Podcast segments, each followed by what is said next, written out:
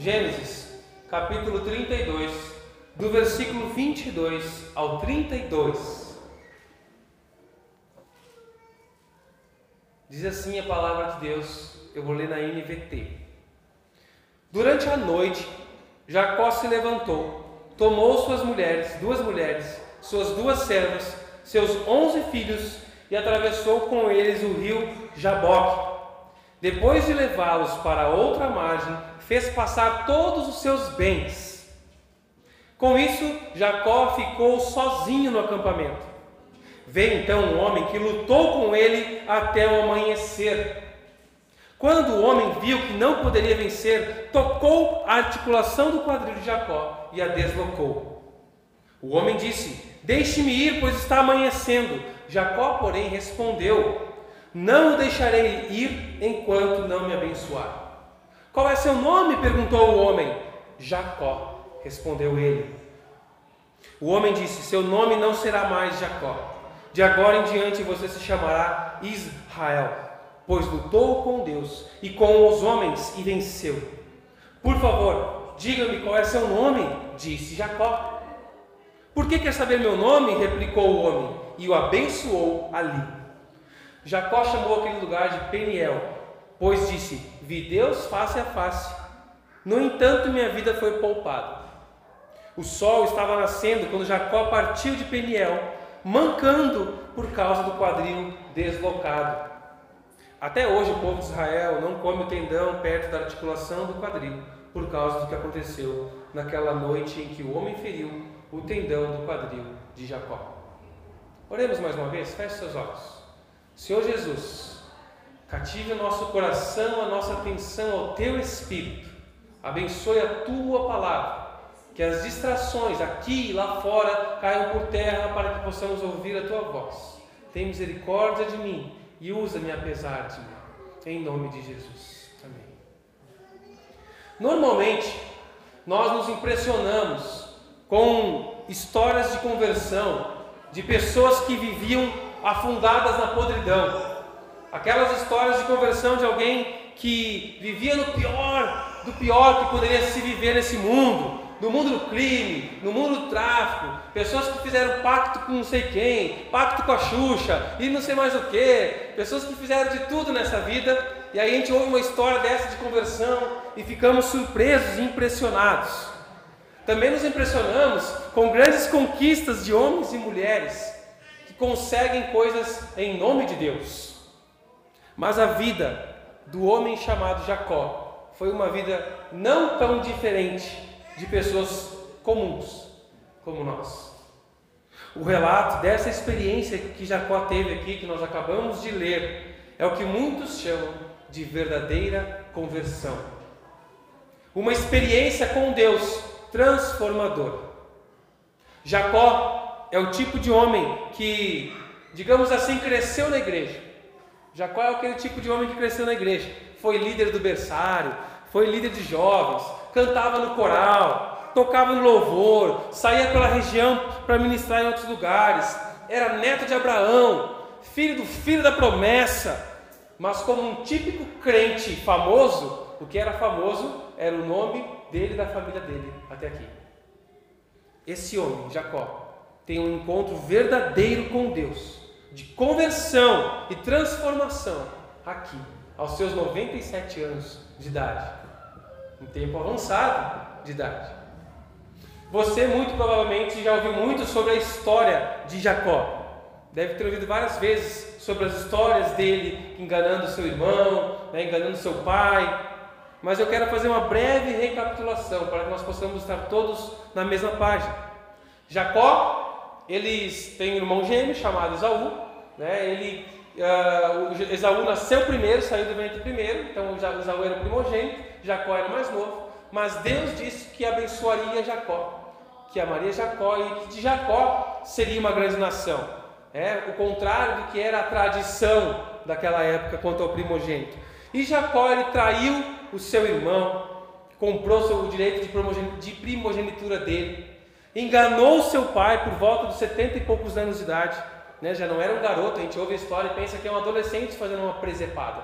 Era um homem bem vivido, que enganou o seu pai para receber a bênção do primogênito. Jacó teve que fugir, porque senão o seu irmão iria matá-lo. Ele roubou a bênção do irmão mais velho. Bênção essa que Deus já tinha dito que seria dele, então não precisava ele ter roubado. Mas ele não se aguentou e tentou conseguir algo que Deus tinha para ele com as próprias mãos. E na tentativa de conquistar algo que só Deus pode dar, ele trouxe maldição para a sua vida, o seu lar. Ele fugiu, foi para as terras do seu tio Labão, que era malandro, tanto malandro quanto ele, né? Esse tio.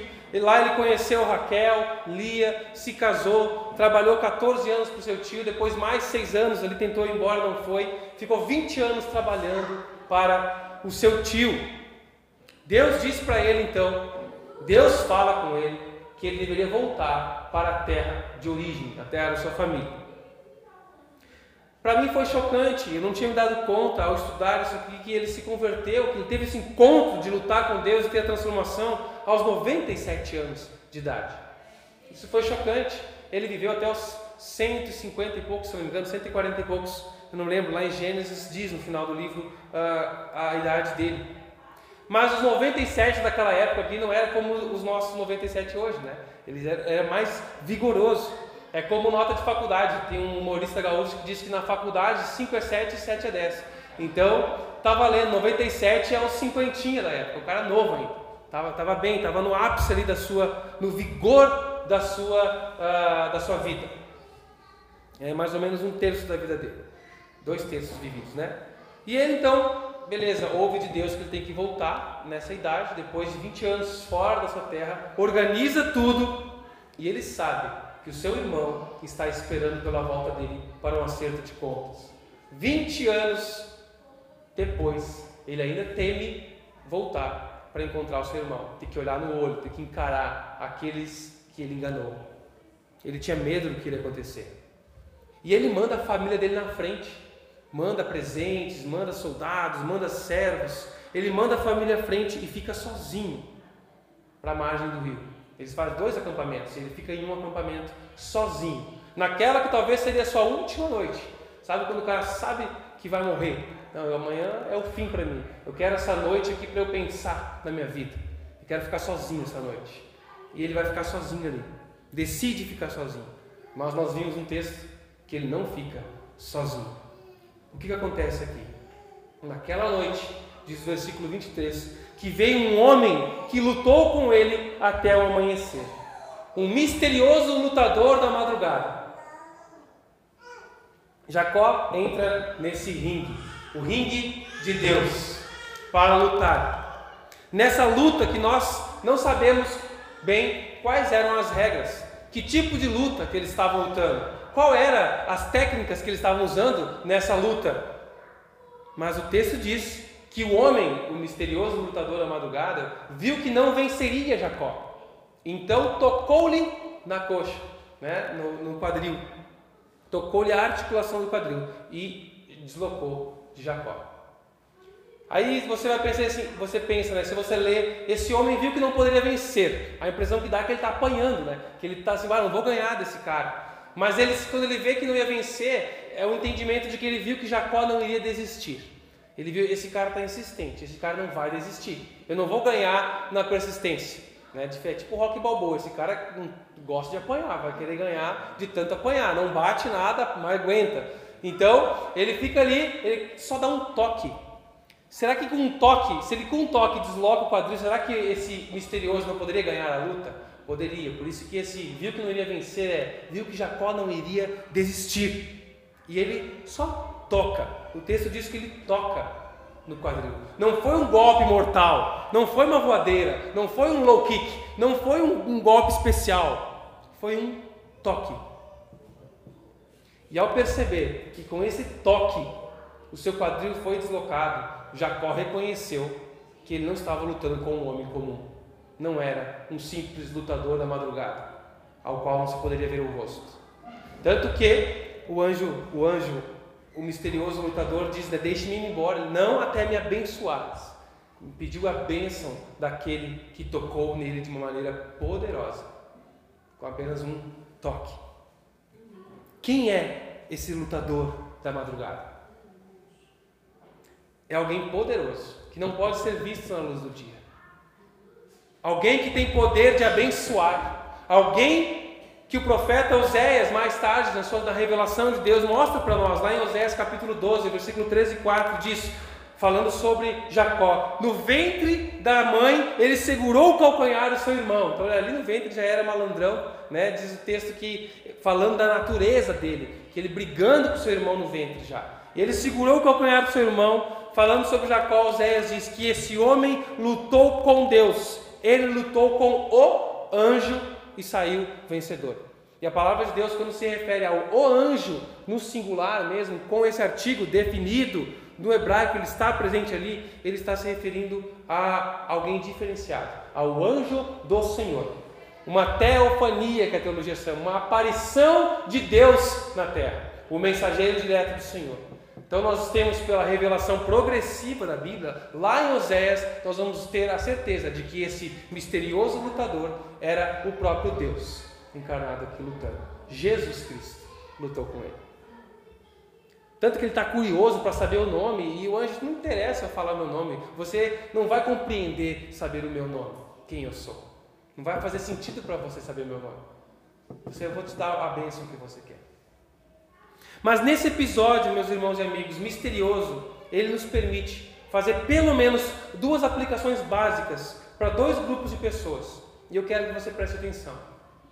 Primeiro, é para quem ainda não teve um encontro transformador com Jesus. Jacó ele foi criado, como eu disse, na igreja, o tipo de pessoa criada na religiosidade. Ele era filho de Isaac, filho de Abraão, o filho da promessa. Criado, ele sabia das promessas, sabia do chamado, da história de Abraão que saiu da sua terra, que teria uma grande nação, filho de Isaac. Mas ele passou a vida dele lutando com homens, se esforçando para receber uma bênção, se esforçando para ser alguém para encontrar sentido na, da sua própria maneira. Ele ralou nessa vida para tentar encontrar sentido e ser alguém. Comprou o direito de primogenitura do seu irmão, mas continuava vazio.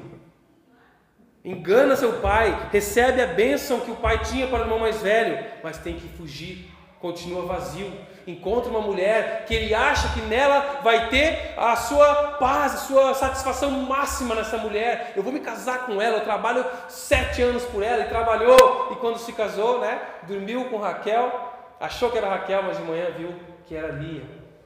A frustração. E ele trabalha mais sete anos por Raquel. Não, ele já casa com ela sete dias depois, mas trabalha mais sete anos para pagar aquilo. E ele achava que ia ter Raquel agora satisfação. E não. E ele então vai administrando bem sua, os seus bens, os seus, suas cabras, suas ovelhas, ele prospera, ele é um bom administrador, ele é abençoado, ele se dá bem, é um cara bem sucedido. Ele é um empresário bem sucedido, é um cara competente, mas ele continua incompleto. Ele é esforçado, é um caçador de bênçãos. Eu quero ter o melhor casamento, a melhor empresa, a melhor prosperidade aqui, a melhor bênção que posso receber. Eu quero ser o número um e eu sou bom, eu consigo. Eu estou mostrando para todo mundo que eu consigo. Olha toda a minha história de vida. Jacó desejava a bênção de Deus. Mas antes de receber aquilo que ele verdadeiramente precisa, ele precisa encarar quem ele realmente é. Antes de receber o que ele precisa, ele tem que encarar a sua verdadeira natureza. No versículo 10, nós voltarmos um pouco, ele, ele reconhece a bondade de Deus sobre a sua vida. Ele olha para a vida dele e diz: Não, eu vejo que Deus foi muito bom comigo. Olha quantas bênçãos eu tenho. Tudo que eu consegui, é tudo que eu consegui com o esforço do meu trabalho, eu sei que Deus me abençoou. Mas eu sei, eu sou bom também, mas Deus me abençoou. E ele reconhece, ele diz no versículo 10: Eu não sou digno de toda a bondade de Deus não sou digno. Mas ele não admitiu que era pecador. E é diferente. É diferente você dizer obrigado, Deus, não precisava, eu não mereço tudo isso. É diferente de você dizer, Deus, eu mereço o teu castigo, eu mereço a tua ira, eu sou pecador, eu estou distante de ti. Reconhecer quem você é é diferente.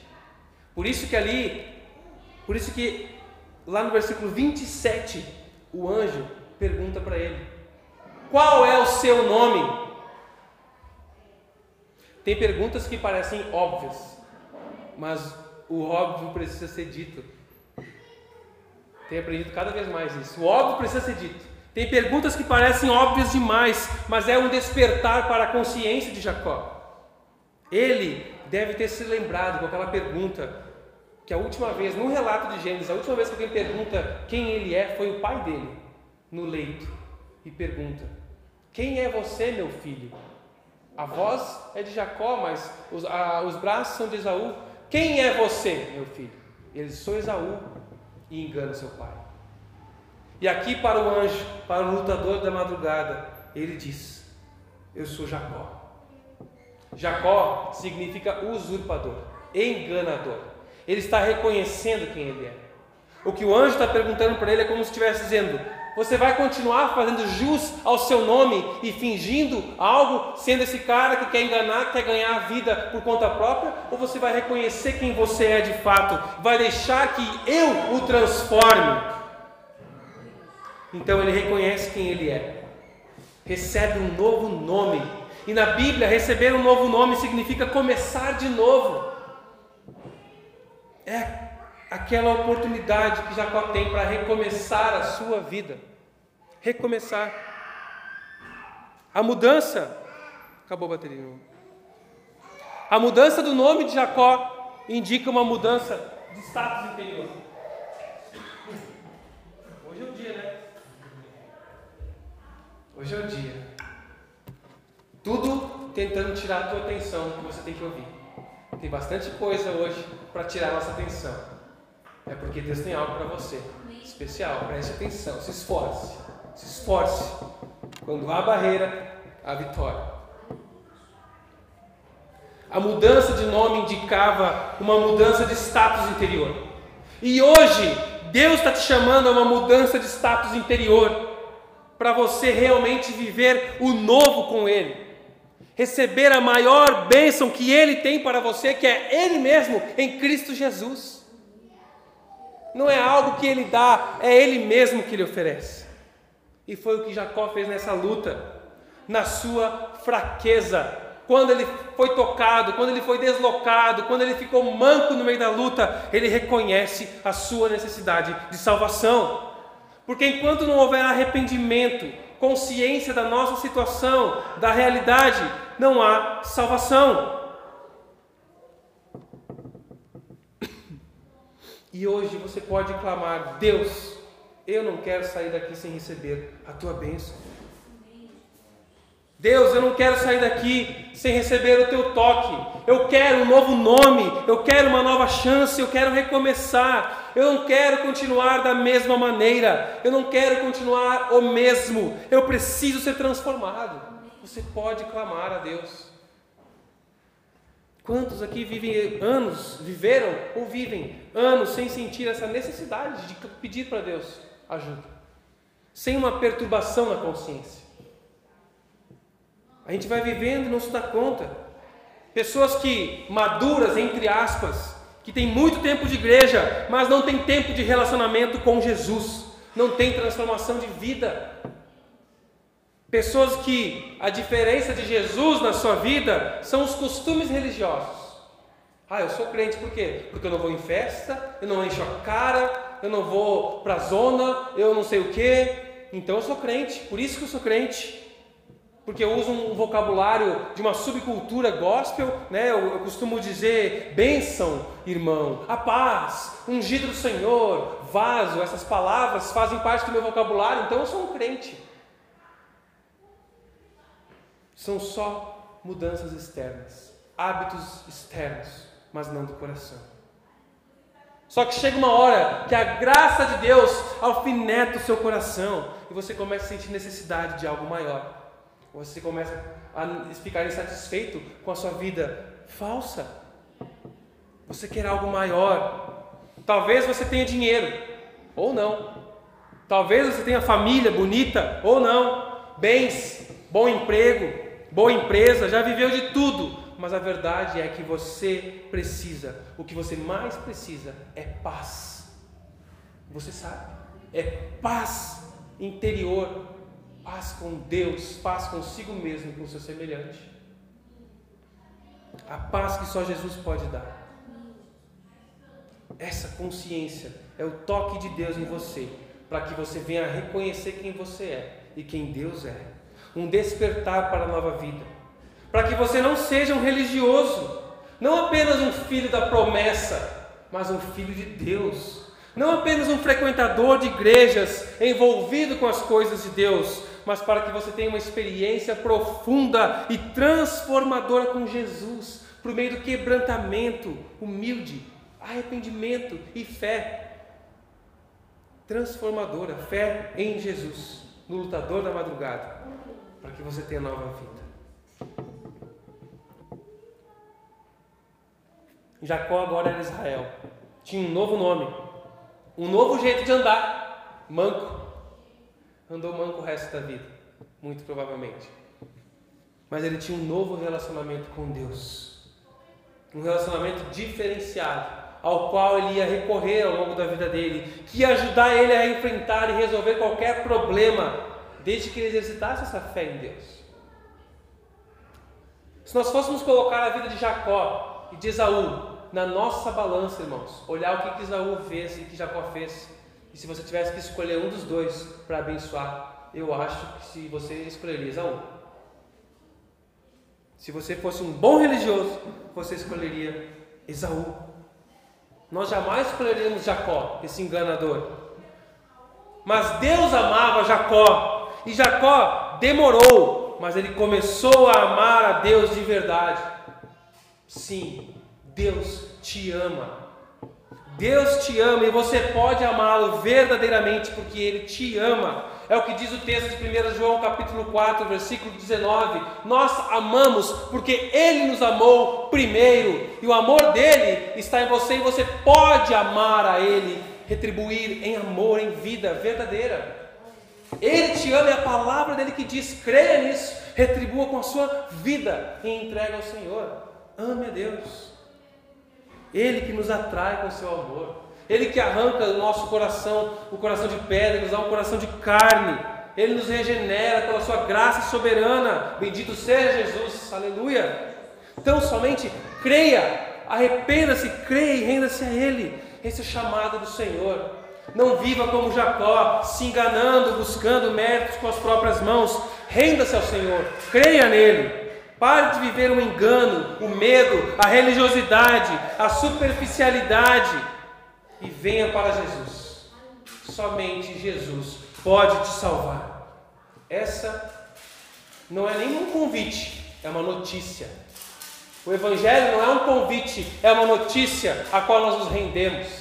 Somente em Jesus nós podemos ter nova vida. Essa é a melhor notícia que tu vai ouvir em toda a tua vida.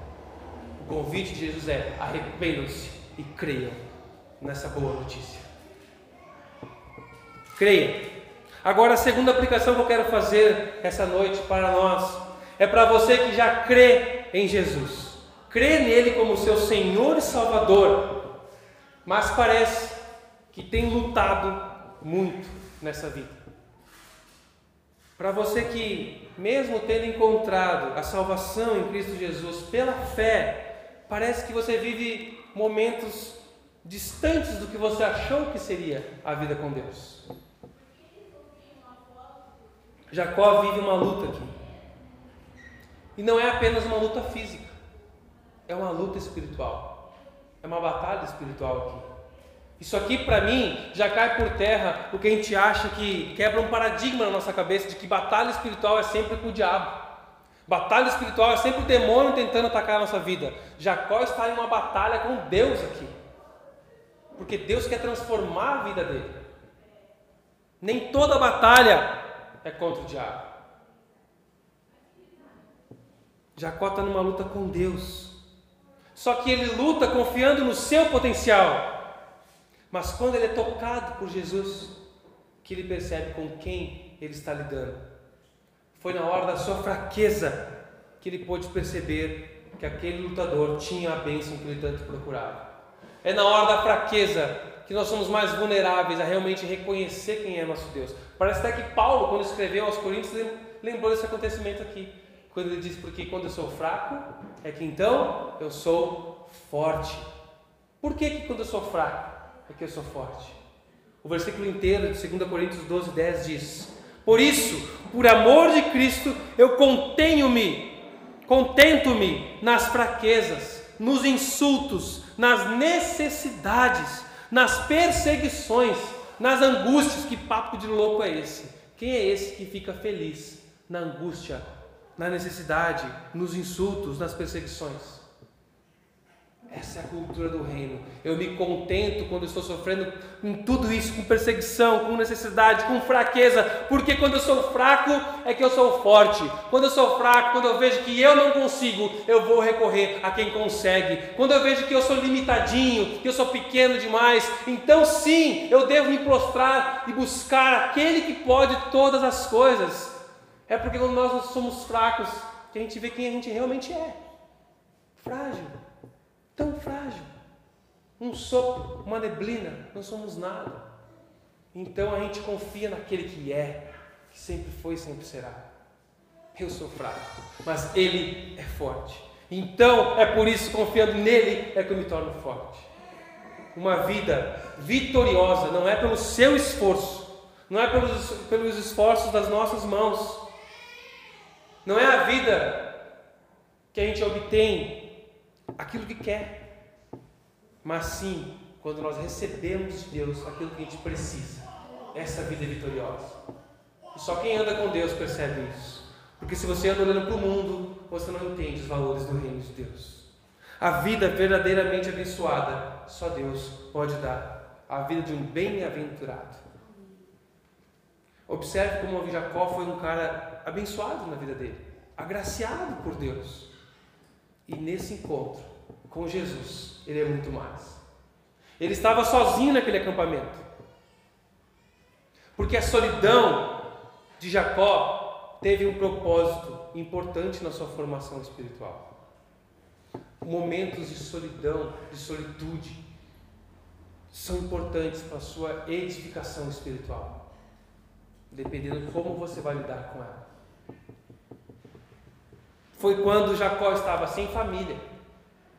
Ele estava sem os seus servos, sem os seus bens, sem as suas posses, sem distrações, sem máscara, sendo quem ele de fato era. Deus foi ao seu encontro naquela madrugada. Deus foi ao seu encontro. É quando nos vemos esgotados dos nossos próprios recursos. Eu não aguento mais, Deus. Sim, é isso que eu quero que tu reconheça. Reconheça que tu não aguenta mais e venha até mim, porque eu posso. É isso que ele quer te dizer. Se desarme de você mesmo. Chega de bancar o, o bonzão. E Deus vai ao seu encontro. No lugar que você está. E te leva para o lugar que Ele quer te colocar. Peniel. Deus tocou a base de equilíbrio de um lutador. A coxa. E Deus pode estar querendo tocar, ou já está tocando na sua base de equilíbrio da sua vida. Suas finanças, sua família, sua saúde, seus bens. Deus pode estar tocando na sua base de equilíbrio. E Ele vai tocar, se necessário for, porque nós cantamos: o plano de Deus não pode ser frustrado. Deus irá até o fim para salvar a sua vida, para que você não se perca e volte para o propósito dele ele levou o rei Nabucodonosor a comer capim, como um animal, para que ele caísse em si e voltasse reconhecendo quem Deus é. Ele levou Jonas para dentro da barriga de um grande peixe, para que ele caísse em si e se submetesse ao processo de Deus. Ele ama seus filhos e trabalha na vida deles, mesmo que os faça mancar, para que ele possa cuidar de você e você sinta o cuidado dele. Deus é o Senhor das circunstâncias, nada é por acaso, meus irmãos. Não é por acaso. Deus não deixa suas obras pela metade.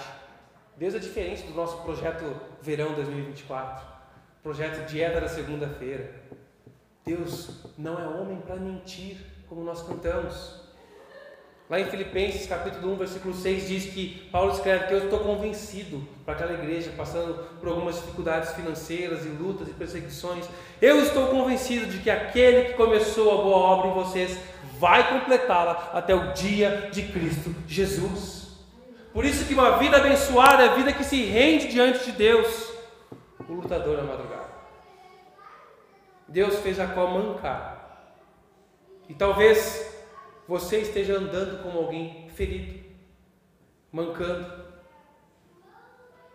Talvez haja algo em sua vida, nas circunstâncias que você está vivendo, que te tomam e te fazem mancar, seja pela dor, pela ansiedade, por alguém que é uma pedra no teu sapato.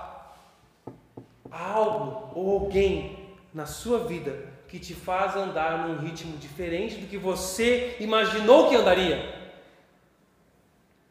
Um ritmo, você gostaria de mais rápido, você é alguém melhor, você é mais rápido, você quer ir além, mas existem circunstâncias e situações, pessoas na sua vida que não te deixam andar como você gostaria. Deus está chamando a sua atenção para Ele. Ele está te dizendo: Ei, você não vai a lugar algum sem mim. Olha para mim, eu quero andar com você. Eu quero que você ande comigo. Você vai continuar mancando, sofrendo sem mim? Talvez é mancando que você vai se lembrar de Deus todos os dias. Talvez assim você tenha um encontro verdadeiro e transformador com o poder de Deus, na dependência dele. Porque caminhar, ou correr, ou viver sem o cuidado, sem o agir transformador de Deus em nós, é perda de tempo, é perda de vida. Deus quer realinhar o seu ritmo. Deus quer realinhar as suas expectativas para que elas sejam supridas nele, com ele. Deus quer realinhar a sua agenda. Por que, que ele faz isso? Porque Deus é mau e gosta de ver seus filhos mancando? Óbvio que não. Preste atenção. O mancar em sua vida, se é Deus fazendo você agir assim, é bênção de Deus para você. É bênção porque é para você conhecer a esse Deus. Essa é a mensagem do Evangelho. Somente Deus, em Cristo Jesus, pode nos dar vida plena, vida que satisfaz. E Deus vai deslocar o que for necessário em sua vida para que nos rendamos a Ele. Isso é o melhor. Não se iluda com as coisas no lugar. É melhor andar com Deus deslocado do que andar com o diabo, tudo no lugar certo, aparentemente. Ele pode deslocar suas bases de apoio, a sua história, mas ele quer realocar o seu coração junto ao dele. Preste atenção nisso. Ele quer que você diga: Eu tive um encontro com Jesus que me encorajou, que me transformou, que me mudou. Eu tive um segundo encontro com Jesus. E é por isso que o nome do lugar é Peniel. Vi Deus face a face, não foi consumido. Eu tive um encontro com Deus. Porque o nome do lugar não é eu, eu ganhei a minha bênção, eu venci a batalha, eu sou mais que vencedor, eu lutei com Deus e eu ganhei. Esse era o nome dele. Mas o nome do lugar, a memória daquilo ali, não estava relacionado à vitória que ele teve, mas à experiência que ele teve. Independente da experiência, do meu mancar, eu vi Deus, eu estou com Jesus, a minha vida mudou. Eu vou encarar meu irmão, seja o que for, eu vou porque estou em paz com Deus agora. Eu vou resolver os problemas da minha vida. Não vou ficar olhando para o passado com mimimi, não vou ficar de chororô. Eu vou resolver, eu vou olhar para Jesus e vou caminhar para frente, porque eu confio nesse Deus que eu tive um encontro. Resumindo, Deus quer te ver crescer, amadurecer. A pior tragédia para a vida de um crente é passar pela dor, passar pelo sofrimento, passar por lutas e continuar o mesmo. Isso é muito cruel. Você passar por coisas difíceis, por lutas, por batalhas, por dor, por sofrimento e continuar o mesmo. Nada mudou. Que desperdício de vida foi esse? sair da situação sem ser transformados e não se tornar alguém melhor, mais íntimo de Jesus, mais útil nas mãos de Deus. Você precisa e você pode dizer para Deus: Deus, eu não quero sair daqui sem que me abençoes. Fale comigo. Eu não quero voltar à mesma vida. Eu quero o teu poder. Eu quero a tua bênção. Eu quero o teu toque. Nem que eu manque, mas eu quero o teu toque. Eu quero o encontro verdadeiro. Eu quero sentir tua presença. Eu quero estar mais perto de ti, Jesus. Nem que eu manque, mas eu quero ver Deus face a face. Você consegue orar assim? Não vá, Senhor, sem me transformar, sem me abençoar. Quero viver Peniel face a face com Deus. Peniel tornou-se sinônimo de uma experiência de crise espiritual que radicalmente transforma a alma.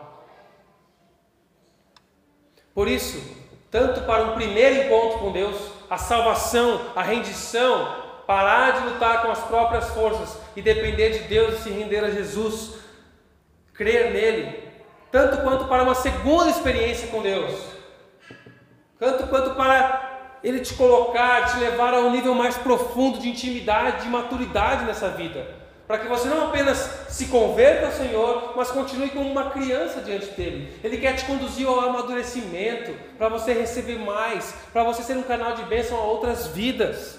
Ele quer te levar a um nível mais profundo de intimidade e dependência dele. Deus está aqui essa noite.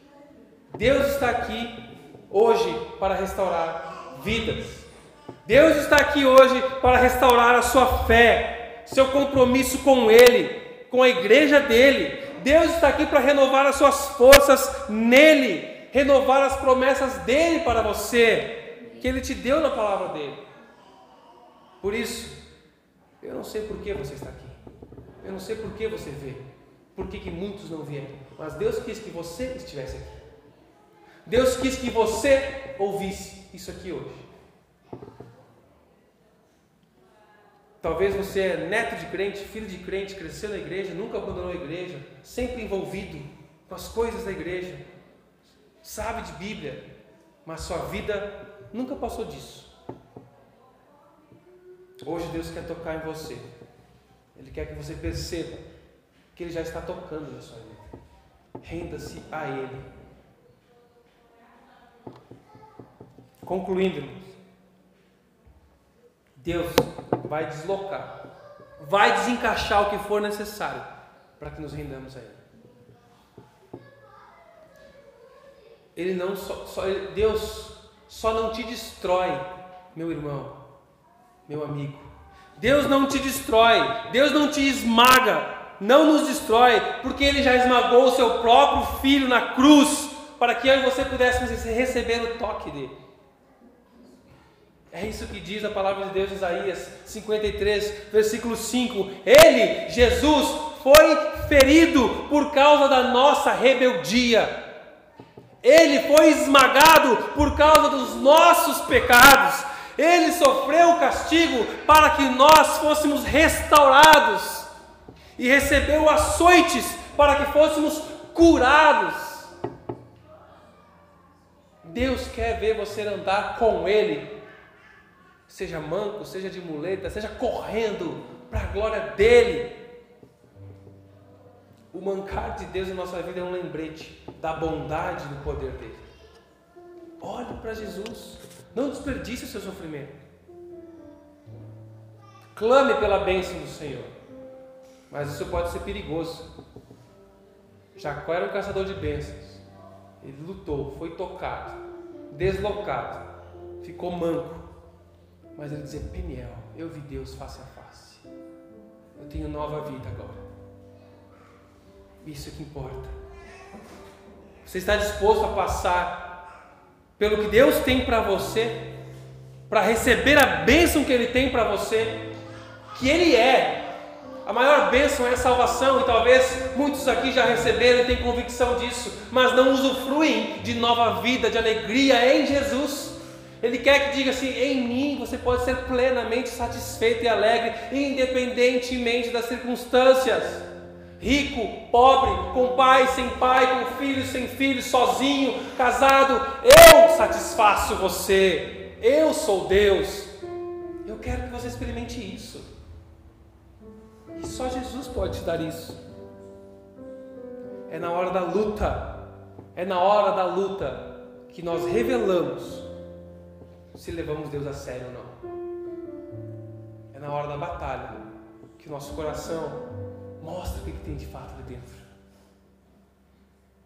Quanto nós queremos Deus ou as bênçãos de Deus.